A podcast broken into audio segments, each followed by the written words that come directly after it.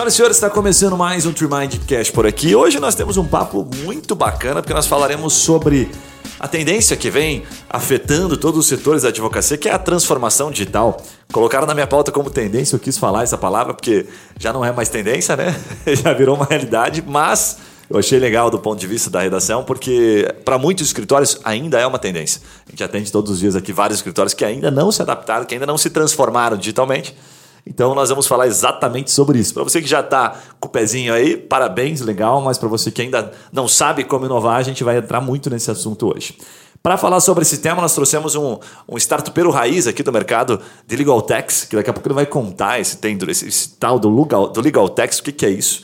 Vinícius Leonardi, está correta a pronúncia, Vinícius? Exatamente, é isso mesmo. Boa, depois eu vou pedir para você se apresentar um pouquinho mais, a bio do cara é bem legal, mas eu vou dar um spoiler aqui do Vinícius, ele é advogado, fundador de duas startups, por isso que ele é um cara que pode, é, é enfim, chancelar esse assunto. A primeira delas é a Huntex, que desenvolve soluções tecnológicas com foco no direito tributário, e a segunda, que ele vai contar um pouquinho para a gente, é a Requipe, que localiza cobranças indevidas nas vendas feitas por máquinas de cartão. Algumas, um spoiler legal que eu acho legal dos números deles aqui, os caras já fizeram mais de, já processaram mais de um bilhão de notas. Cara, haja servidor, hein, para processar é tudo isso. Coisa. Na Huntex já localizaram mais de 50 milhões também em crédito. Então, para você que é advogado tributário, aguenta aí que vai ter umas coisas legais. E na Requipe, que eu acho que os números ainda são mais interessantes, cara. É... Bom, nasceu em 2020, os caras já têm mais de 450 clientes e mais de 30 milhões em cobranças indevidas.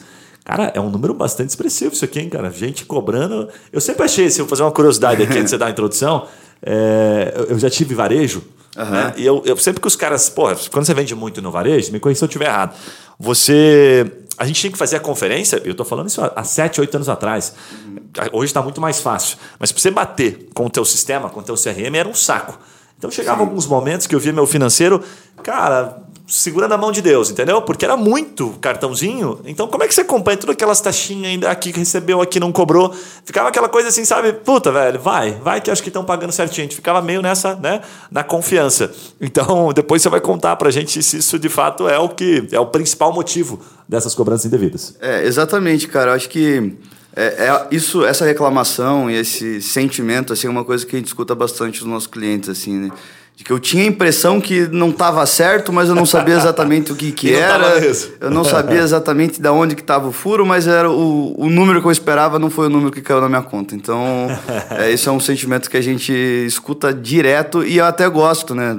Pelo, pelo, nosso lado, né? É ruim para vocês, mas é bom para nossa. O que, que valida a nossa tese é que de fato essas diferenças acontecem. Faz parte. Maninho, obrigado primeira vez, primeiro, né, por você aceitar o nosso convite aqui, dividir um pouquinho da tua experiência, tá? Cara, já vou começar soltando pergunta para você, que eu sei que você tem coisa pra caramba para responder aqui. Vamos ver se a gente consegue nesse tempo aqui gerar bastante conteúdo. Primeira a pergunta, cara, que eu acho que é interessante a gente é, dar o contexto. Como é que surgiu a, a Huntex? Você me explicou um pouquinho nos bastidores e depois se conectou com a equipe, porque ambas, né, quando a gente fala da equipe, parece que a gente está fora do mercado jurídico, mas não, ambas estão ali. Dá um contexto para a gente dessas duas, para a gente entrar um pouquinho nas tecnologias aí. Show de bola. Cara, primeiro eu queria agradecer muito o convite, a oportunidade de, de vir aqui no podcast. É, eu sou um, um exímio ouvinte de podcast há muitos anos. Comecei quando não estava moda ainda, esse, não tinha crescido tanto esse, esse ambiente. Eu acho muito legal essas iniciativas. Acho que é uma maneira de, de, de consumir conteúdo extremamente válida hoje, prática e que você consegue escutar várias opiniões de várias pessoas importantes aí, seja de qualquer mercado que a gente esteja falando. Então vamos lá. É... Eu trabalhava no escritório de advocacia é, com, com o, meu, o segundo fundador da, da, da, da Huntex. É, a gente estava na prática jurídica tributária, então... E a gente percebeu ali que os, a, em 2018 já era assim, que o mercado do contencioso tributário era um mercado que estava ficando cada vez mais difícil tinha muita competição é, entre os escritórios, então as grandes Há empresas... Quatro anos atrás, hein? É, quatro anos atrás tinha muita competição. É, o contencioso, é, o mercado tinha se acostumado em cobrar grandes prolabores para fazer algum tipo de ação, então mesmo num, numa defesa de uma execução é, fiscal era algo que é, né, financeiramente valia a pena e chegou uma época que é, os prolabores diminuíram, aumentaram as taxas de êxito, as empresas se acostumaram com isso, então é, fazer contencioso era uma coisa que demandava muito trabalho, muito recurso do escritório e acaba não estava sendo tão lucrativo assim, não não estava sendo tão interessante financeiramente. Então todo, acho que o sonho de qualquer é, advogado tributário é trabalhar principalmente nas áreas consultivas. Só que naquele momento a gente percebeu que a gente queria muito fechar é cliente consultivo, mas a gente não tinha, às vezes, nem tanta ferramenta para atender esses caras, esses clientes, a gente não tinha ferramenta para escalar, então se a gente fechasse um grande contrato consultivo, a gente tinha uma grande felicidade, mas a gente tinha um grande problema, que a gente tinha que executar o serviço. Tinha uma bucha depois. Tinha uma bucha é depois. E aí a gente percebeu que, pô, não pode ser assim. A gente pode é, fazer alguma coisa diferente, a gente pode trazer alguma, uma, alguma tecnologia, algum modelo de negócio diferente. E foi aí que surgiu a Huntex, dessa leitura de mercado, dessa vontade minha também de me envolver com a tecnologia, que é uma coisa que eu gosto desde pequeno. Eu estava na área do direito tributário, tinha me apaixonado por direito tributário, que não, não tinha necessariamente muita tecnologia envolvida, né? Era a gente escrever, estudar, é, ficar na área tributária tem uma, essas, essas é, familiaridades de a gente ficar discutindo entre doutrinas e pensamentos e, e, era uma coisa que a gente estava discutindo muita coisa ali, mas eu não estava vendo algo muito prático, a gente queria usar a tecnologia para fazer esse algo prático, então surgiu a, a Huntex. Você já tá estava advogando há quanto tempo quando surgiu? Cara, eu estava advogando há pouco tempo, estava advogando há um tempo. ano. Tá. E, e a gente é, começou, tá, eu, a gente se juntou com um programador, que é o Thiago, que é meu sócio até hoje, esse é o ponto que eu ia te perguntar, até assim, cara. Muita gente deve ter, a, a, já teve, com certeza, nos advogados tributários têm a mesma dor que você, certo? Naquela época, né? Dado Exatamente. o contexto, porque hoje tem mais ferramentas, depois você vai dar para a gente uma atualizada no cenário. Mas o que, fez a diferença ali? Porque a grande maioria, pô, não coloca em prática, não consegue. Fala, pô, como é que eu faço, cara? Sou advogado, né? Estudei o direito, não sei programar. Aí você foi e buscou um desenvolvedor. E aí começa a Huntex, né? É, exatamente, cara. O, eu gosto do, do, do empreendedorismo liderado por, pelo advogado, é, porque eu acho que o advogado ele é um dos atores da sociedade que ele é um pouco menos ingênuo em relação à realidade de empresarial, assim, né? Porque Cara, entende, é uma boa definição. É, que porque entende, já viu muita empresa dar problema, já Sim. vê uma desorganização tributária, o advogado tributário principalmente, cara. cara eu gosto é, da, das atitudes e da, das qualidades do advogado tributário porque é um cara que precisa entender de como a operação funciona, como que o, o fluxo financeiro ocorre. É, por exemplo, quando a gente faz uma, uma revisão é, de piscofins não cumulativo, né, localização de crédito piscofins não cumulativo, é, a gente tem que entrar na operação do cara, tem que entender quais são os produtos que ele utiliza para qual finalidade, é, entender o que ele vende, entender como é o lucro dele. Então, tudo isso, quando você vai fazer uma revisão completa, você precisa de fato se colocar dentro da empresa e entender como ela funciona. Então, acho que o advogado tributário e vários outros das outras áreas também são um pouco menos ingênuos sobre a realidade de como funcionam as coisas. Só que tem essa dificuldade de estruturação de um modelo de negócio e principalmente essa conversa com a tecnologia. É, eu acredito que meu, a minha maior qualidade entre é, tanto a minha atuação na Huntex quanto a minha atuação na Requipe foi saber trazer o conteúdo jurídico, é, encapar, entender ele e, sistematizar ele para ele conseguir conversar com a tecnologia. Então não adianta um advogado é, chegar e falar um monte de coisa, lançar um monte de informação para um desenvolvedor, é, sendo que o desenvolvedor não vai entender o que você está dizendo. E, e não é culpa do desenvolvedor, cada um na sua área. Acho que a qualidade que um advogado tem para empreender na área jurídica é conseguir sistematizar os seus pensamentos jurídicos numa metodologia que faça sentido numa lógica de programação. E uma coisa que quando eu procurei o Thiago, que é o meu sócio desenvolvedor até hoje, é, ele, ele falou uma coisa que, cara, você não precisa de um desenvolvedor, você precisa de um programador. Você precisa de um analista de sistemas, você precisa de um arquiteto de software que, além de programar e colocar a mão no código, ele vai estruturar o banco de dados, ele vai estruturar como vai acontecer a, a, a aplicação. Cara, tem, ele... tem um aprendizado legal. Dá um contexto, essa diferença do programador para o desenvolvedor. É, o, o, o, programador, quando a gente, assim, agora falando né, do lado empreendedor em tecnologia, seja ele qual for, qual, qual área ele é, ele vai precisar contratar talentos e mão de obra na área da, da, da programação. É, o, programador é aquele cara que você vai dar uma tarefa relacionada à linguagem dele e ele vai executar essa tarefa e vai te entregar um resultado.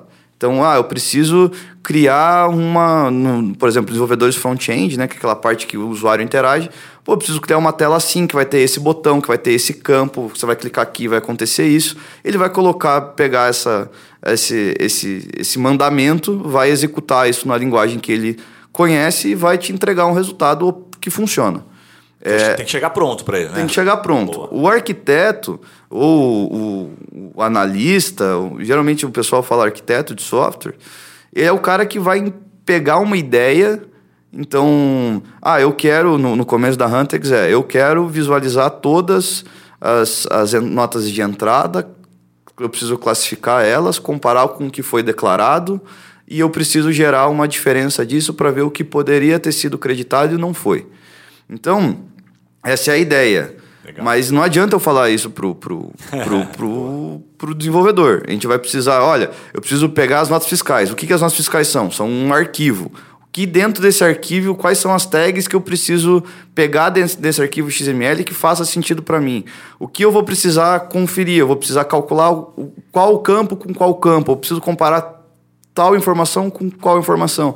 Então, tudo isso você precisa de uma sistematização. Boa. Então, o, o arquiteto meu, e o Thiago, que foi meu sócio nesse, nesse, nesse caso, me ajudou muito da gente estruturar os procedimentos, os processos, aonde vai cada informação, aonde a gente pega, o que a gente faz. Então, essa parte de organizar antes de executar é muito importante. É como se fosse o, o, desenvolvedor, como se fosse um pedreiro, né? um cara que vai estar tá ali na mão na massa, é, construindo é, tijolo por tijolo, e o arquiteto é aquele que vai, é o engenheiro, o arquiteto da obra, que vai organizar as coisas e fazer com que ela tenha sentido entre si. Né? Não adianta um quarto num lado do terreno e outro quarto do outro lado e um banheiro no meio. Isso não te atende. Sim. Você precisa de uma sistematização, isso é muito importante. Bem massa, cara. Bem legal. Só isso aí já vale bastante, porque é, são conceitos que pra gente que está acostumado parecem simples, parecem óbvios, mas para os advogados, de fato, é, é, um conceito novo, né? É uma coisa nova, né? Eles não estudam isso.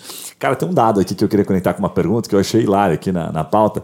É, as meninas identificaram esse dado através da, da Associação Brasileira de Legal Tax, né? Uhum. Vocês estão lá afiliados também? Sim. Ok. É, e aí o que, que acontece, cara? Os caras fizeram uma pergunta que é o seguinte: quantas é, entrevistaram vários advogados para entender quantos deles sabiam o que significavam né, law tax e legal tax. E cerca de 58% não sabiam responder. Cara, impressionante. Tá aí óbvio, né? Dadas as circunstâncias, para a gente que está dentro, parece óbvio, né? Uhum. Então, eu queria conectar aí para você trazer o contexto agora da equipe, mas já dá uma ponte, cara. O que, que é essa tal de legal, law tax, legal tax e o que, que é a B2L, né? Que de fato concentra todas essas startups principalmente para o advogado que está pensando, às vezes, em, fazer, em montar a sua própria Rantax, desenvolver uma solução, o que, que eles podem ser úteis, né? E como é que está esse ecossistema, porque ele evoluiu para caramba nos últimos anos. Eu vejo números lá, fico porra, impressionado a quantidade de grana que está gerando e a quantidade de startups, de fato, que nós temos hoje, né? É, exatamente. Acho que essas é, empresas, essas startups que estão surgindo que conversam com, com o jurídico, elas têm várias áreas e isso é uma infinidade. Quando a gente começou com a Huntax em 2018, a gente, uma das primeiras atores que a gente procurou no mercado foi a B2L. É, era uma coisa que estava caminhando muito ainda. Eu acho que a B2L de fato evoluiu e amadureceu nesse, nesse período de entender qual é o papel dela no ecossistema. Você lembra quantas startups tinha nessa época? Cara, eu não lembro, cara, mas eu lembro que eram poucos grupos, assim, acho que... Assist... Já tinha bastante gente, não, não vou falar que em 2018 a B2L era pequena, não Sim, era. Não, já era legalzinho. Era, já era um tamanho legal, mas nesses últimos anos ela cresceu bastante. Cara, mas salvo engano, eu estava eu tava no Starts e, e acho que era o presidente da B2L, estava lá. Uhum. Ele estava mostrando um gráfico do crescimento. Era coisa assim, números exatos, né? Mas tipo, 50 startups, certo? 50, 60, né? E hoje tem 350. Eu é. lembro do número atual, assim. Então, Sim. porra, um volume absurdo né, de crescimento, né? É, e o, o, que eu acho mais interessante, cara, num, nesse âmbito jurídico, que ele abre é, uma, um leque de soluções e de atuações muito grande. Então, dentro, se você for ver os quadros da B2L, é, tem muita gente, muitas startups focado na gestão de escritórios de advocacia, então as, a, que todo mundo conhece, por exemplo, a Preâmbulo do. CPJ, é, a Liga One, que trabalha nesse, nessa gestão desses processos, controladoria. Então, tem uma galera focada nisso. Tem uma galera focada em acompanhamento de, de documentos oficiais, então é, de intimações, de diário da justiça, é, trabalhando muito nessa, nessa ideia de, de conexão entre o advogado e os órgãos públicos e monitoramento de informações públicas. Também tem, nossa, tem um universo só relacionado a ODR, né, que é outras é, soluções de disputa. Legal. Então, é, o pessoal que faz que, né, plataformas de mediação, plataformas de acordo, plataforma de um monte de coisa. Então, é, o âmbito jurídico ele tem essa capacidade. Sabe um negócio que eu percebi, cara? Assim, ó, tem, tem coisas que já são muito. É, tem alguns softwares, como você trouxe aqui, por exemplo, o CRM da advocacia, né? Sim. Já é algo bem comum, ok? Todo mundo já conhece, né? A gente já está familiarizado. O advogado iniciante é o, é o mais é, iniciado, aí, né? o mais experimentado. E aí todos esses outros, a gente vê que como a cultura da advocacia da transformação digital, ela vai acompanhando. Então, você pegar assim ODR mesmo, poucos advogados, inclusive, conhecem, sabem que existem essas disputas. E né? tem empresas milionárias de valuations Exato. gigantescos que são desse mercado e um monte de advogado não conhece. Mas como, cara, pra você ver, né? Como demora para quebrar essa barreira, como levam anos. Sim. Quando você pega a história das startups não só do mercado jurídico, mas de outros mercados, que o mercado jurídico é muito cedo ainda para a gente olhar, né? Um, um, um, cenário de 10 anos, não tem, né? Mas quando a gente pega assim, o próprio Uber, as outras startups, demora. Né? Demora, demora muito. Um para a galera falar, puta, agora está todo mundo habituado. Né? Então, acho que isso é um, é um, ponto interessante. Eu queria conectar isso com uma pergunta para você, antes de a gente sair da, da Huntex, que colocaram aqui que eu achei interessante. Vocês da Huntex, é, enfim, atuam né, para o advogado também tributário, que eu sei que são bons parceiros, certo? Ótimos parceiros. E também para os clientes. E tem uma linha, é, eu não conheço exatamente a ferramenta em si, mas a gente vem percebendo esse movimento que tá, é uma linha tênue com a mercantilização, né? no sentido Sim. de, puxa, conseguir fazer o cálculo ali e já dizer, ó, você tem esse direito aqui. Né? É isso aqui que você pode recuperar. Que cruza um pouquinho ali com o código de ética, que você não pode incitar a pessoa a entrar com processo e tal. Como é que vocês lidam com isso, cara? Cara, isso é muito interessante, porque é, desde o primeiro momento na, na Huntex, a gente é, apostou muito na parceria com a advocacia. Então, é, desde o primeiro momento, assim, cara, essa é uma, não é só uma ferramenta para o advogado, mas ela tem um grande relacionamento com a advocacia. Então, o que a gente, tanto na equipe quanto na Huntex, cara, a gente não quer é, a gente não é um, um, substituto à relação do cliente com o advogado, a gente não é um substituto da relação do cliente com o contador. A gente é uma ferramenta e um hub que potencializa esses relacionamentos. Então, a gente faz, o nosso foco nas duas é um processamento de dados e criar oportunidades e criar metodologias e oportunidades para essa, essa relação que ela, sem essa tecnologia, sem essa solução no meio, não criaria. Então, eu não quero. E isso é uma coisa que eu falo quando a gente vai fazer nas reuniões com, a, com, os nossos parceiros ou quando a gente entra num novo cliente, falou, cara, eu não quero tirar o teu advogado daqui, eu quero trazer ele para cá e munir ele de informações novas que ele é, sozinho não conseguiria. Então a gente, a gente foca muito nisso. A gente, todos os, os relatórios da Huntex, por exemplo, eles são gerados é, com às vezes 100% automatizado ou com poucas interações humanas. É, mas a gente é, compartilha ele, a gente quer que o, o, advogado produza essas informações e valide essas informações conosco.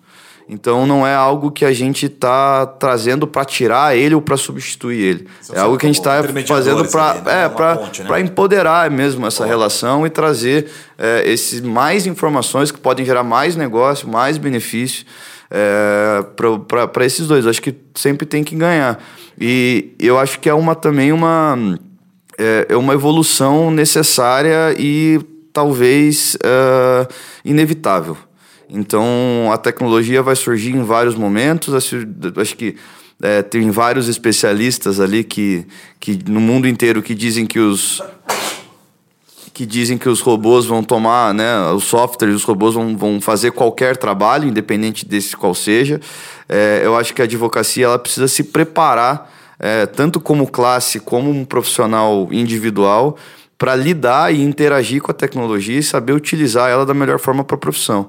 Não necessariamente eu acho que é, é, um caminho que, que possa ser revertido. Né? Acho que a advocacia dos anos 80, a advocacia dos anos 90 é, foi muito próspera para alguns escritórios. Acho que os grandes escritórios que a gente vê hoje no mercado surgiram muito de profissionais daquela época mas ele vem, o mercado da advocacia vem se renovando, o mercado da advocacia está cada vez mais competitivo, a, te a tecnologia está entrando cada vez mais. É, eu acho que tem muito caminho para andar ainda. Eu acho que a gente está longe de ver um mercado da advocacia efetivamente populado por tecnologia. É, tem, a gente tem uns escritórios que são pioneiros nisso, mas a gente está falando de 1 milhão e 300 mil advogados no Brasil. A gente não está falando de 5, 6 escritórios de advocacia de São Paulo, 2, 3 de Curitiba. Sim. Então a gente está falando de uma massa de gente que muitas vezes não sabe interagir com isso e precisa, talvez. E, e a tecnologia pode ser uma ameaça ao seu trabalho, pode ser a salvação dele. Cara, se conectando para a gente, ainda nessa fase, trabalhar um pouquinho com a equipe, entender um pouquinho, porque, porra, a proposta da equipe é muito top. Como é que surge a equipe daí na, na tua vida e, Legal. que fase que está, que está a equipe aqui, né? Frente à Huntex? Cara, a gente, como então, é, eu estava liderando a Huntex nesses, nesses períodos, é, construindo nossos sistemas, a gente pivotou algumas vezes de como o sistema ia funcionar. No começo era uma, uma, uma tecnologia, uma ferramenta que a gente usava internamente. Com aos tempos a gente está digitalizando isso e colocando isso numa plataforma web no colo do cliente para ele interagir também de uma maneira diferente do que ele interagia com a tecnologia voltada aos tributos. E nesse meio tempo é, eu aprendi muito fazer essa conexão entre direito e tecnologia, direito e desenvolvimento. E aí é, teve dois amigos meus que, que, que eram sócios de um escritório de advocacia e eles começaram a fazer, a trabalhar com uma tese, né, trabalhar advogando para seus clientes, é, pedindo né, a devolução, a restituição de algumas cobranças indevidas relacionadas à máquina de cartão. E eles chegaram para mim e eles falaram, cara, você consegue fazer o cálculo? Você trabalha na Hunt, você está fazendo o cálculo tributário, você consegue fazer esse cálculo para mim aqui, que é desse das transações financeiras dos clientes? Eu falei, cara, acho que eu consigo. E aí, quando eu fui entendendo o produto, eu falei para eles, cara, isso não é só um, um um produto do seu escritório, não é mais um serviço que vocês oferecem no seu escritório. Isso pode ser extremamente escalável e pode ajudar um monte de gente. E a gente foi percebendo que era algo recorrente em vários business. E alguns deles, alguns perfis geravam créditos muito expressivos. Bota escalável nisso, hein, cara? Pô, gigante... falando da diferença de mercado para Huntex, para Equipe. Nós estamos falando dois mercados absurdamente distantes. Muito grandes. Outro, né? É, distantes e ambos muito grandes e, um, e, ambos é, com um oceano azul que, não, se a gente for parar para pensar, no mercado, o mercado tributário é um mercado grande, consolidado de recuperação, que tem grandes escritórios que fazem isso. Mas a gente está falando de muitos milhões de empresas é. no Brasil. A gente, quando a gente olha... É, a gente olha, por exemplo, para. A gente tem 8 milhões e meio, se eu não me engano, de empresas no Brasil. Todas elas possuem, podem possuir algum tipo de crédito tributário. Sabe que eu vi esse dado esses dias. Você tem lá em termos de registro, somando os que estão inativos ali, né? 40 e poucos milhões. Aí você tem assim, ativas, 20 e pouquinhos, dá uns 22 milhões de empresas. Aí quando você vai fatiando mais o número, entra muito MEI nessa história, né? O é. MEI deu aquela boa alavancada. Então, hoje representa as micro e pequenas empresas, que aí adiciona MEI e tal, 70%. Sim. Então, se a gente considerar aqui, né? É, eu, eu, até, quando eu estava lendo a pauta, que eu falei, cara, a cabeça dos moleques deve, deve ferver, porque me parece que a equipe abre porta para a Huntex e meio que vice-versa. Né? É, o que o modelo, o modelo de negócio é muito parecido. Então, a gente já tinha um modelo instituído no, no, na Huntex, e aí quando os meninos me procuram para para fazer esses cálculos para a equipe, é que ainda não existia a equipe, né? Era um, só um produto dentro do escritório de advocacia. Eu falei, cara, vamos fazer é, um projeto, vamos tentar escalar isso daí é, e vamos, em, vamos formatar isso como é, uma startup para a gente conseguir chegar no maior número de empresas possíveis. Então a gente. Uma curiosidade rápida, você sacou na hora, mano? A oportunidade ou não? Demorou, cara, demorou um pouquinho? Dem cara, a oportunidade estava muito clara, né, posta ali, que a gente eles já tinham alguns números interessantes, mas é, até a gente chegar no formato que a gente trabalha hoje, demorou um pouco. É, tanto no formato de o, o que a gente propõe para o cliente, até no que a gente é, se considera ser hoje.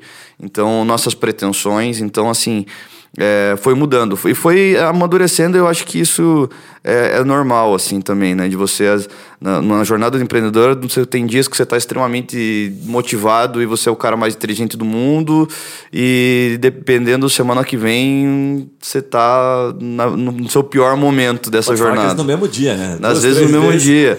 Então, tá assim, rico, tá pobre, é, é, é, complicado, mas também é, é, a, é a jornada que a gente escolheu, uma Sim. escolha nossa, e a gente colhe os bônus e os ônus dessa atividade.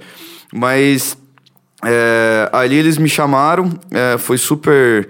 Fiquei, fiquei lisonjeado, obviamente. E aí a gente começou a fazer e formatar a equipe. E a gente viu que a gente tinha um potencial muito grande, a gente foi crescendo, principalmente aqui em Curitiba. Agora estamos abrindo as outras frentes. E aí o modelo, e por que, que eu aceitei fazer esses dois projetos ao mesmo tempo? Porque eles são modelos muito parecidos. E eu consigo aproveitar o meu conhecimento e o que a gente construiu na Huntex, na equipe e vice-versa. Então, no, nos dois modelos, a gente trabalha com é, a localização e o cálculo do crédito primeiro e proposta depois. Então, a gente tira todas as barreiras de entrada do cliente até ele saber o que, do que a gente está falando, do qual é o direito dele, o que ele pode fazer. Você mostrar é, para ele quanto dinheiro ele está na mesa ali. Que exatamente, tá exatamente. Então, é, é, um modelo de negócio que eu acredito que Animal. a gente tira todo o risco do cliente, coloca todo o risco na nossa operação, e aí esse risco da nossa operação ele é mitigado com uma tecnologia, porque é muito barato atender os nossos clientes operacionalmente falando. Então, é, são, e aí no, no mercado da né, na, minha, na trajetória da Huntex, eu, cara, eu conheci muito desse mundo de startups, de aceleradoras, de hubs, de ecossistema, é, de programas públicos e privados. Então, a gente foi, eu peguei muito desse conhecimento, levei para lá, para a gente não cometer os primeiros erros como eu tinha cometido na, na Huntex no início. E, cara, foi um eu consegui aproveitar muito, então, tanto na Huntex quanto na equipe, a gente tem uma base de parceiros, tanto contadores, consultores financeiros e advogados. A gente tem uma base de representantes, a gente tem um modelo muito parecido, a gente tem uma interação com o FDIX muito parecida. Então, é, é, são dois modelos que se conversam muito. E na equipe a gente tem uma entrada, porra, absurda, assim. Se no, na parte de tecnologia tributária a gente tinha um, um sempre enfrentava o desafio de contar para as pessoas é, que o que era, qual é o direito, explicar, a né? complexidade, explicar o que a gente estava falando da oportunidade, na, na equipe já é muito, muito mais fácil, cara, porque é um discurso muito mais popular que, que acomete mais um número maior de empresas. Então, é, a gente trabalha nos, em ambos os modelos, a gente trabalha desde a pequena, da pequena empresa até a, a multinacional. Então, cada uma, obviamente, a gente tem um canal de vendas para vender para cada uma, cada uma a gente tem uma estratégia, cada um escuta um discurso, mas a gente tenta atender a, a, a sua integridade do, do, do, mercado. Obviamente, a gente tem um perfil de cliente ideal, obviamente, a gente corre atrás de mais de um tipo de, de, de pessoa, mas a gente tem a capacidade de atender todo mundo e eu acho que isso é muito legal, que dá uma pluralidade na nossa base de clientes e faz a gente sempre estar aberto a outros mercados, outras possibilidades e não ficar legal. só focado em alguma coisa só. Cara, antes de eu passar aqui para um próximo bloco, a gente tem bastante assunto para tratar contigo aqui, mas eu queria te perguntar o seguinte: curiosidade aqui para o advogado que nunca empreendeu, ou o advogado que já está empreendendo, mas a gente sabe da, da, ansiedade de ver o negócio pronto, o negócio Sim. dando grana, né? A gente sempre acha que é mais fácil do que os bastidores mostram de fato, né? Quanto tempo levou para a Hunter que está no mercado? Você falou, tô vendendo, tô, tô, sabe, comecei a gerar negócio, gerar venda e a equipe. Né? Quanto tempo falou, porra, agora entrou o primeiro boleto aqui que a gente de fato recebeu do cliente, né? Do, da, do início do desenvolvimento até a entrega. Cara, foi uma loucura, assim, porque quando a gente começou a desenvolver Hunter, a gente tinha uma, uma ideia de que, cara, a gente vai fazer isso, isso aqui vai ficar pronto e estamos multimilionário e somos o empreendedor do ano. Normal. Normal, assim, essa ingenuidade juvenil e, e a romantização dessa jornada do empreendedor, assim. E olha que eu não... Só, só uma, uma, piada, porque é interessante, acho que vale. Se fosse, puta, uh, o advogado, ele, ele, ele é uma das, vamos colocar aqui em termos de conhecimento, né? Uma das figuras menos ingênuas para empreender. Sim. Né? Para atuar como sócio, vamos colocar assim. Mas quando se trata de entrar né, para executar de fato né, a tecnologia, ele é um dos mais ingênuos, porque ele é. nunca atuou nisso. Né? É, exatamente, assim cara. todo o restante. Né? É, eu acho que é, a gente tem uma. Eu sou meio contra essa romantização dessa jornada de que. E, e, hoje nas redes sociais a gente vê em outros modelos de podcast, de livros, no Instagram, LinkedIn, parece que tudo é muito fácil. Parece que É, sempre tem aquela, aquela manchete de que, pô, jovem de 17 anos lança tal coisa e fatura um milhão em sete dias. É, isso dá a impressão de que essa jornada ela é simples, sabe? É só, é só você ter uma ideia genial e fazer meia dúzia de coisas que tudo vai se resolver. Isso não é verdade. É, e é normal, o mundo é assim. Né? Então, acho que todas, ninguém abre um escritório de advocacia e mês que vem é, advogado das grandes, da Ambev, da, da BRF. Isso não acontece.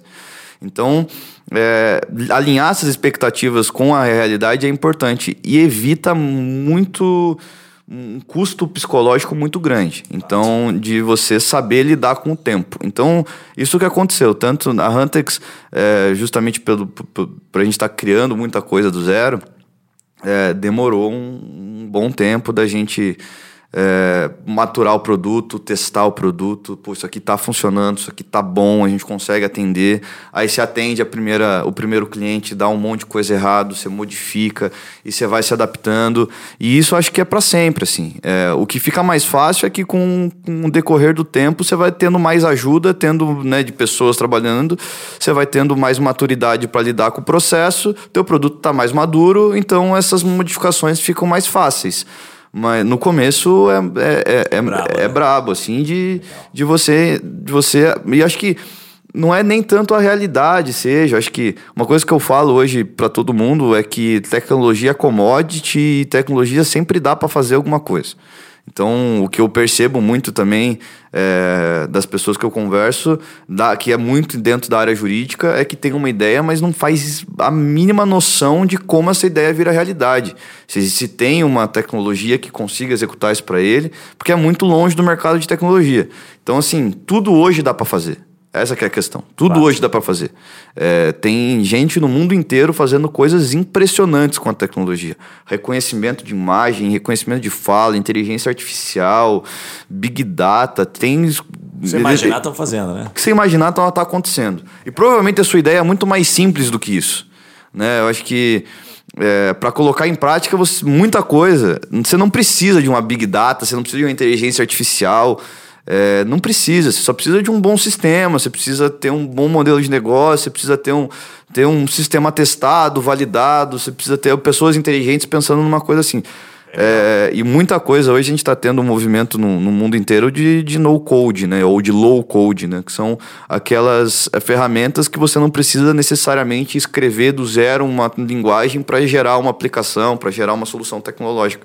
Isso hoje você resolve, assim, cara chuto que 90% das ideias hoje você resolve com no-code. É, dificilmente na advocacia você vai pensar num, você precisa de um reconhecimento de imagem, processamento e criação de algum pensamento novo, completamente automatizado. Assim. É, geralmente é organização de informação, é cálculo, é, é, gestão de um banco de dados, alguma coisa assim que você consegue resolver isso de uma forma muito mais simples. Então, assim, demora é, cada vez menos. É, eu acho que o que eu falo para todo mundo que quer empreender, quer começar alguma coisa em tecnologia é você não precisa aprender tudo do zero. Muita gente já aprendeu por você e pode te contar. É, muita, os historiadores falam muito isso, né? Que Sim. todo o conhecimento do mundo está aí, só que as pessoas não leem as coisas que estão escritas, então a gente precisa contar de novo. então a gente é, tem um monte de gente que está fazendo e o sistema de, de, startups é muito aberto, assim, é, fazem, dão muita ajuda. Então, é, se interar e conversar com as pessoas certas pode tipo, te economizar seis meses, assim, isso é animal. Bem legal. Cara, deixa eu, eu vou aproveitar aqui, vou dar uma pivotada aqui, porque acho que tem mais uma, uma etapa aqui que você, porra, manja pra caramba. Eu não queria deixar você embora antes a gente explorar essa, esse teu conhecimento também. É, a gente, como podcast aqui, fala de porra, marketing, vendas. Nosso foco aqui é sempre trazer insights para o advogado poder vender melhor, né? E eu vejo que os seus dois produtos, puta, se o cara souber usar, fortalece pra caramba. Né? O advogado iniciante, por exemplo, que tá, pô, quero atuar no tributário. Ou vamos colocar, né, dentro de um, de um contexto aqui que você bem já antecipou, o advogado, o sonho dele é atuar no consultivo, é ter o, o famoso contrato de partida, né? É, que você ganha um valorzinho mensal ali e tal. E aí você tem porra, uma solução que o cara pode chegar num comércio, vamos colocar um comércio aqui relativamente bom ali em termos de faturamento, o cara fatura 200, 300, ou enfim, uma empresa que fatura um pouco mais, e já na hora pleitear aquele cara, Sim. começar a atendê-lo a partir de, uma, de um caixa que ele não sabe que tem. Sim. Então, puta, eu acho animal a, a, solução da equipe olhando por esse, por esse viés. Mas talvez eu esteja olhando errado, estou subestimando aqui a facilidade de fazer isso. Então, eu queria voltar a pergunta para você. Como é que a equipe hoje e a Hunter, que você puder fazer um paralelo entre as duas, os advogados que você já percebeu, assim, os caras mais espertos, os caras mais safo, vendedor mesmo, fazem uso do que vocês têm para vender mais, para atrair mais clientes, ser mais rápido e tal, e ganhar dinheiro a partir de vocês? Cara, isso é interessante. É, o nosso modelo de venda ele é construído sobre essa ideia é, e sobre o processo e sua experiência que a gente teve na advocacia de vender as coisas. E eu olho para o mercado da advocacia e a gente vê que é um mercado muito reativo. O sistema comercial do, daquele escritório tradicional é um sistema muito reativo, aonde o cliente tem um problema, o cliente procura o advogado e o advogado resolve esse problema trabalhista, civil, empresarial. É, mas esse, essa posição passiva em relação ao mercado, ela talvez seja privilégio de poucas pessoas hoje. Que tem um grande nome, que tem uma reputação no mercado, no, no, no, no ramo acadêmico ou no mercado da advocacia grande, que pode se dar esse luxo de falar: oh, as pessoas vão me procurar porque eu sou uma referência nesse assunto. Não é a realidade da 99,9% dos advogados do mercado. Então, assim, já passou do tempo que o advogado se formava na faculdade, tirava sua AB, abria um escritório, colocava o nome dele da porta e advogados associados embaixo, abria a porta e esperava alguém entrar. Isso não acontece mais há muito tempo. Isso não é revolução digital. É assim, o mercado é, populoso do jeito que é, o mercado da advocacia, não é mais desse jeito passivo. Então tem que ter alguma posição ativa dentro disso. Procurar ser visto, encontrar os, os clientes onde eles estão. E aí a gente percebia que esses advogados têm um outro problema. Tá, eu vou procurar esses caras, ou esses clientes que eu quero atender. Mas eu vou procurar oferecendo o quê? O que, que é? Eu vou chegar e vou falar o quê? Ou você não quer ofender, não quer assediar um funcionário seu aí para eu responder uma trabalhista para você e poder te ajudar? Não é assim que funciona, né? Então, como que eu vou é, procurar e como que eu vou oferecer uma solução para eles? Tem várias alternativas. E a gente construiu a Huntex e a equipe para ser uma dessas alternativas. Ser um produto, de fato, empacotado, aonde atende um grande número de empresas genéricas. Então, a gente atende o setor industrial do lucro real, por exemplo. É um setor genérico. Todo, todas essas pessoas desse mercado, a gente consegue atender e colocar algum produto deles lá. No caso da equipe, a gente atende varejo, todo mundo que vende por máquina de cartão. É um mercado gigantesco, que é desde o pequeno até o gigantesco. Então a gente consegue atender essas pessoas é, com um produto novo, propositivo e melhor ainda, sem custo. Então a gente não gera, a gente não coloca um custo financeiro para é, nesse, nesse, nesse, nesse funil de vendas. Por quê? Quanto mais você coloca impeditivos dentro disso, ah, então eu preciso que você faça isso, eu preciso que você pague aquilo outro, preciso que você assine tal contrato, preciso que você se comprometa com determinada condição para você chegar no resultado, tudo isso vai dificultar e vai criar conversões. Toda condição que você coloca que o seu cliente pode fazer falar sim ou não, você tem uma taxa de conversão. Tá. Pode ser uma taxa grande ou pode ser uma taxa muito baixa.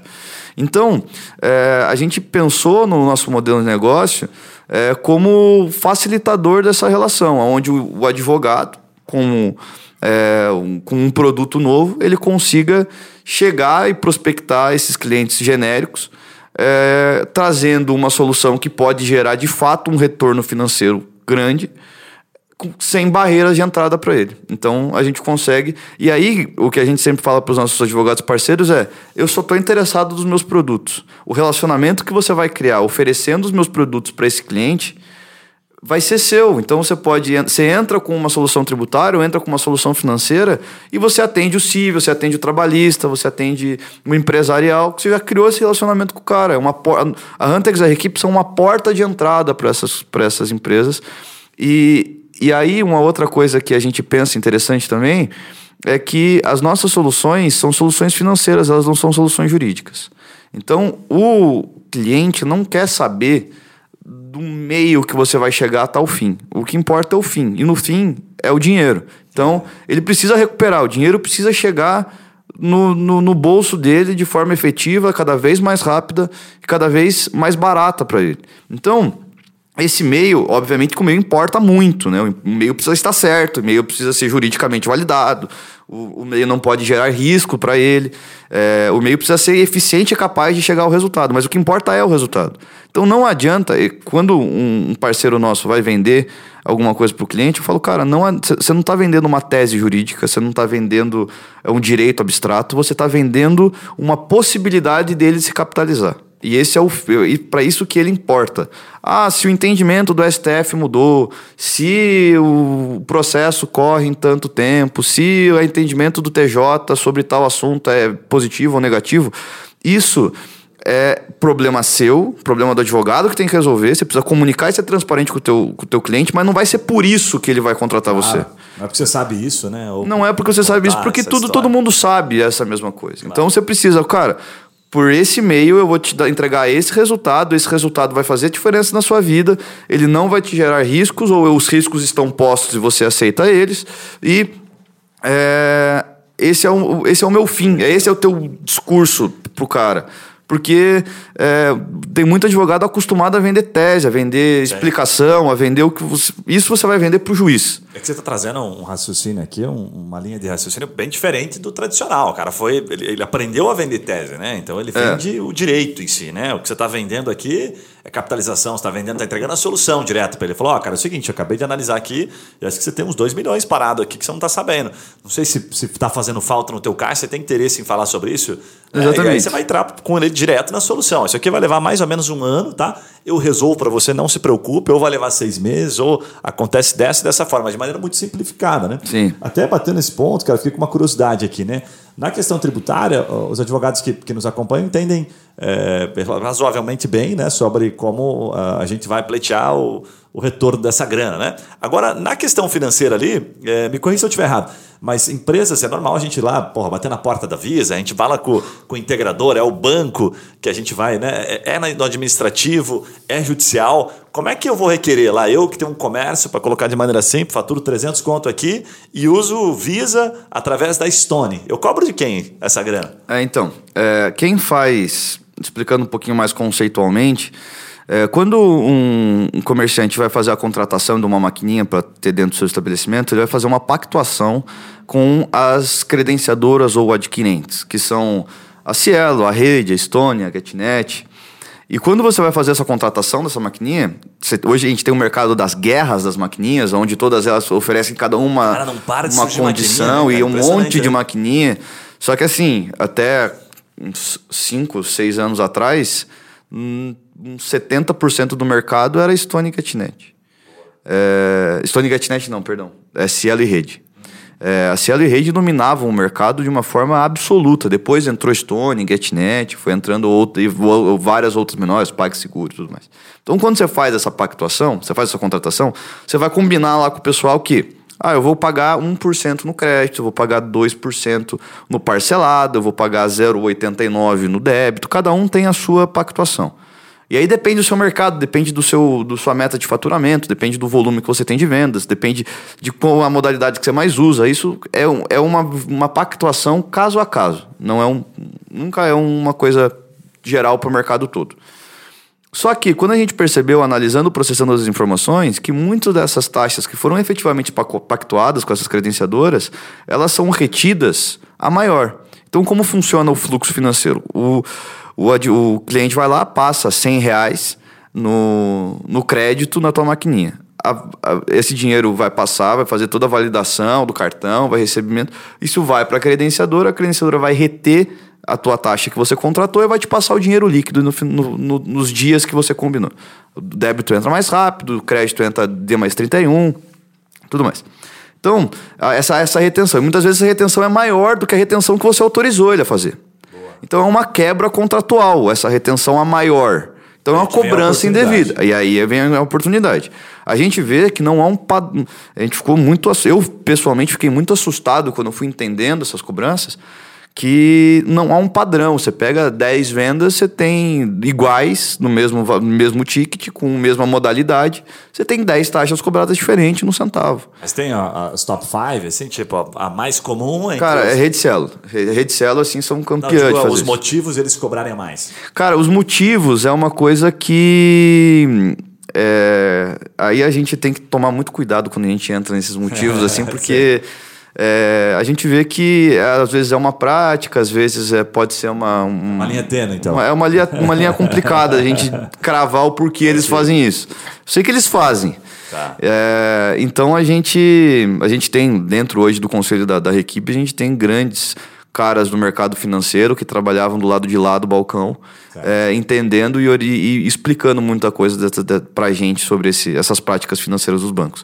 Eu sei que também que quando você passou, né? Eu tive, eu não lembro quem entrevistou aqui, mas o cara deu uma aula sobre isso, que ele falou assim: olha, a hora que você passou o cartão, né, na, na, na, na loja, enfim, que você está comprando, o lojista ok, salvo né, questões que acabam que a equipe se torna muito útil, que o percentual que foi definido, pactuado ali, não foi cobrado da forma correta aquele percentual que você pagou, né, para financeira, para empresa que você pactou, ele é dividido em algumas mãos, né? Nossa, várias mãos. Várias mãos. Quando ele me várias contou, mãos. eu fiquei, caraca, velho. Falou, é, é banco, é Visa, é a bandeira, é não sei. Aí, você tem o, caramba, o, né? o custodian, o cara que vai fazer a operação financeira, você tem o pessoal da credenciadora, daí você tem que pagar a bandeira do cartão.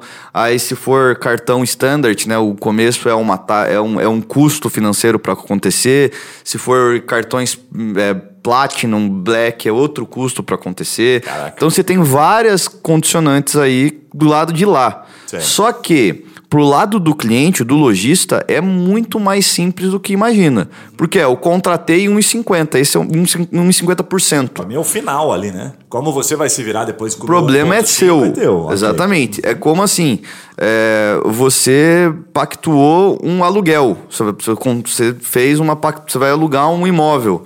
Você pactuou um aluguel. O cara não pode te cobrar um aluguel acima do que você contratou. É simples, é o preço que você está pagando por um serviço. Faz sentido pra caramba. Né? É, então, assim, o, a, gente, a gente tenta fazer e cravar essas informações, essas, essas taxas, e revisar tudo isso que a gente percebeu que é uma prática deliberada. Ainda mais quando você, você fala de antecipação de recebíveis, né? quando o pessoal faz Nossa, venda muito a é, crédito. É, meu Deus do céu, aí vira uma é um salada, porque aí o, o, cliente muitas vezes nem sabe qual é a taxa que contratou, o cliente nem sabe é, qual é o, o, percentual que ele vai pagar por adiantar aquelas vendas, nem sabe se contratou ou não contratou, só vem adiantado, a gente tem muitos relatos disso. Tá antecipando geralmente está numa situação um pouco mais delicada, né? Salvo exceções. No desespero, o cara, é. cara não vou ficar olhando para meio por cento que parece que né, não é Parece muito, que é pouco, né? cara. Mas aí você pega, o, né, porra, 10 anos que a equipe puxa lá para trás, vai pegando 10 anos. Se você tem um negócio, o valor fica bem expressivo. Eu só não posso deixar de, de, de te perguntar se isso hoje está em âmbito administrativo, se vocês entram, né, notificam a financeira, a empresa pactuadora, né, se vem rápido, ou se é muito semelhante ao tributário, que a gente tem que entrar, judicializar algumas teses. Como é que está isso? Então, cara, a gente. É, hoje a gente judicializa essa tese. 100% então, judicializado. 100% judicializado, mas a gente tem um, uma a taxa alta de, de acordo. É, então é, a gente tem uma jurisprudência e toda essa, metodologia de recuperação judicial foi feita é, também pela nossa equipe jurídica, então a gente tem uma experiência, a gente tem muito processo relacionado a essa tese, então a gente aprendeu, deu muita cabeçada para entender qual é o caminho mais rápido, mais eficiente para fazer a recuperação desses valores. É, e aí a gente está a gente está criando agora soluções financeiras é, junto com o mercado financeiro para conseguir adiantar essas, essas, esses valores, né? Conseguir é, fazer com que esse, esse, esse processo, que demora em média 19 a 20 meses, é, ser conseguir adiantar esses valores para os clientes para tirar. Antecipação da judicialização. A antecipação né? da judicialização. Então a gente está construindo, espero que nos próximos meses a gente já traga isso para o mercado, que acho que vai ser um, um, uma inovação e um diferencial bem grande a gente conseguir capitalizar em poucos dias esses direitos para os nossos clientes e tirar o risco da judicialização deles também. Cara, bem legal, porque me parece que o negócio de vocês é muito. A, a, a tese em si, né? Se a gente chamar de tese para ficar mais fácil aqui, é muito líquido, né? Então, é. pô, cara, esse direito tá aqui, tá claro, tá comprovado, já tem jurisprudência a meu favor. Não, é jurisprudência. De tempo, né? É, jurisprudência, cara, a jurisprudência falando nesse, nesse termo mais jurídico, assim, cara, A jurisprudência ela está muito consolidada em alguns tribunais já. A gente tem ações mais concentradas em Paraná e São Paulo, mas a gente tem, cara, ação no Brasil inteiro. É novo, é, é considerado relativamente novo ainda? Ah, é, é, porque tem. É que assim, é novo porque, apesar de a gente estar tá fazendo isso há um bom tempo e os processos serem. É, já terem muitos processos finalizados, muitos processos pagos. É, a gente tem bastante, bastante dinheiro que já foi recuperado, já transitou em julgado, recuperação tudo mais. Mas tem muito, muito juiz que ainda não caiu isso no colo dele, sabe? Por isso que eu acho que considero uma tese nova, assim, um modelo de recuperação novo. Porque dependendo, a gente tem um monte de. de a, gente tem, a gente teve um julgamento aqui no, no Tribunal do Paraná, no, no, na segunda Câmara Civil, se não me engano, de julgamento estendido, é, só para lidar com o nosso caso. Então foi uma, foi uma construção de jurisprudência, o tribunal quis pacificar o entendimento sobre o nosso relatório, sobre as informações, sobre o ônus da prova. Foi um julgamento extremamente positivo para a gente. Bem então, é, foi algo que, mas ao mesmo tempo, se a gente pega em primeiro grau, tem um monte de juiz que não, não caiu no primeiro grau ainda. Por exemplo, Sim. se a gente for comparar com o tributário, a exclusão do ICMS da base de cálculo do piso da COFINS. Pô, se tem um cara que julga tributário que não caiu esse processo para ele, eu não sei onde que ele mora, assim, é. sabe? Porque todo mundo sabe dessa ação, Sim. já foi pacificado, já subiu pro STF, já resolveu tudo. Sim. Então todo mundo sabe. O caso da, da, das máquinas tem, a gente tem uma jurisprudência super consolidada, mas tem um monte de. Se a gente for entrar no interior do Paraná, o juiz pode não, nunca ter visto. Claro. Apesar de ter jurisprudência no tribunal. Então, assim, é, por isso que eu considero um pouco novo ainda. Massa, velho. Bem mas é, os resultados, cara, a gente tem. A gente tá. Dominamos o processo, dominamos a metodologia, a gente tá muito tranquilo agora na hora de. Agora escalar. De, agora é escalar, a hora de explodir em algum lugar. Hein? Cara, caminhando para a reta final, queria pedir para você fazer um, um, dar um desfecho no sentido de o advogado que nos acompanha, porque certamente muitos advogados falam, pô, cara, adorei, principalmente a equipe aqui, a Hantux eu já conhecia outras soluções, já é uma coisa um pouco mais pacificada no mercado tributário, né?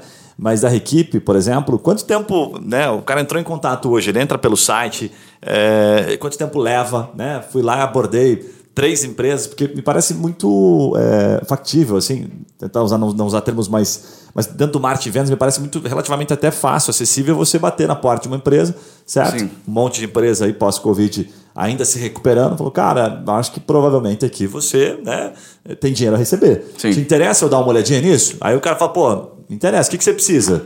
É, aí é o XML lá da empresa do cartão, o que, que você pega e quanto tempo leva isso para o advogado ter como é, forma de prospectar, como ideia de prospecção, a equipe. Eu achei Sim. sensacional isso aí, cara. Fazendo divulgação em rede social, né? Google, isso seria fantástico. Assim, é. cara, provavelmente você tem direito né, de reaver um créditozinho aí da sua, da sua pactuadora, da empresa do cartão aí, você não sabe. Clica aqui e vamos falar um pouquinho. Sim. Né?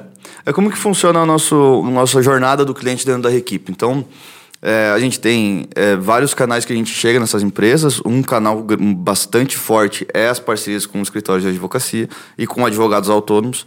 A gente dá essa capacidade de desses advogados não terem custo nenhum e conseguirem prospectar a sua própria base, sua própria carteira de, de clientes e, e prospectar novos.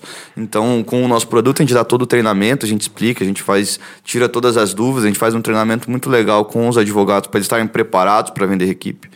É, e, e para vender equipe, qualquer outra coisa também, né? A gente se preocupa nessa qualificação. E depois que ele faz a, a prospecção do cliente, a gente pede para que ele entre no nosso site e solicite sua análise, a sua análise gratuita. Lá é um, algumas informações que ele tem que passar para a gente para a gente conseguir é, obter as informações junto às credenciadoras. Então, a gente, a gente tenta tirar todo o trabalho do cliente possível. Então, o cara vai entrar, entra no nosso site, pede, envia nossas informações, a gente conversa junto lá com, com, com, as credenciadoras, baixa a documentação dele, que são o histórico de vendas e as taxas contratadas. A gente produz o nosso relatório e entrega uma informação, primeiro para o nosso parceiro, quando ele vende parceria, para a gente entregar junto com para o cliente esses resultados.